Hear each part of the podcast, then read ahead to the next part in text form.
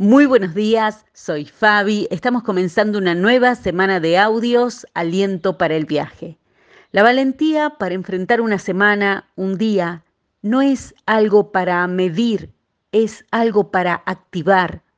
No puede medirse por metros diciendo, este recorrió un tramo del viaje más largo, por lo tanto es más valiente que aquel que viajó más corto. La valentía puede parecer diferente para vos en este día de lo que es para mí.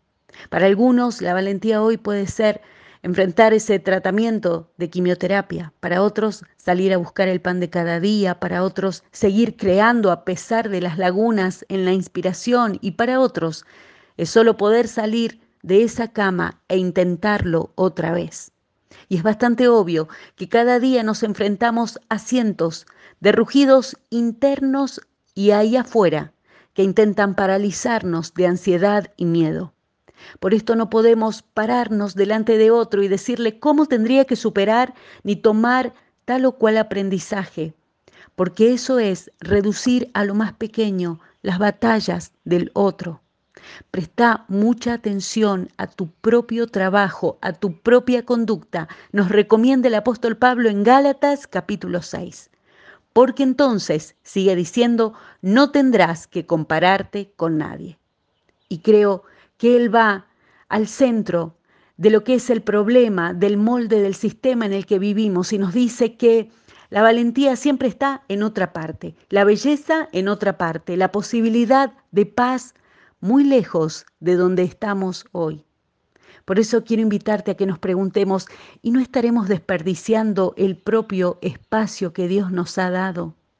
No nos estaremos por todas estas suposiciones atando, cerrando y escondidos, tratando de arreglar cada pequeña cosa que otras personas nos han dictado que están mal en nosotros para entonces volvernos adecuados a la vida.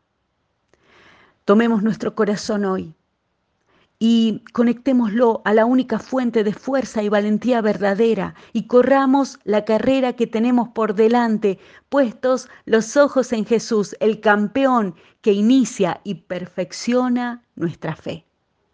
No perdamos tiempo en los rugidos paralizantes que hoy no nos permiten comenzar este día avanzando en la fuerza y valentía que nos llega directamente desde el cielo. No permitamos que los rugidos fijen nuestra mirada en el pasado. El Señor Jesucristo dijo en el Evangelio de Lucas capítulo 9, al que se pone a arar el terreno y vuelve la mirada atrás, los surcos le salen torcidos. Así que tomemos esta promesa de la palabra de Dios para este lunes. Así que sé valiente, no sientas pánico porque el Señor tu Dios, Él mismo irá delante de ti no te fallará ni te abandonará. Deuteronomio capítulo 31. Que así sea en su nombre.